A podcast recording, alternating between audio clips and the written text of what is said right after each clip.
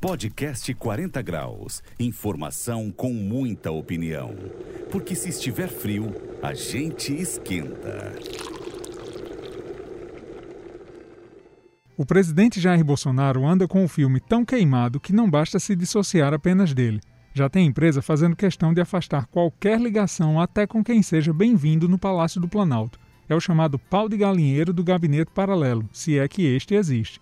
Hoje foi a vez da Wizard by Pearson, escola de idiomas fundada por Carlos Wizard. A empresa divulgou nota para reforçar que, apesar do nome, não tem qualquer ligação com o amigo do presidente desde 2014, quando foi vendida. Além de refutar os posicionamentos do amigo do presidente, a escola ressalta que o Wizard é concorrente. O empresário bolsonarista hoje é um dos donos da WhatsApp. Parece que sair na foto com Bolsonaro já faz mal até para os negócios.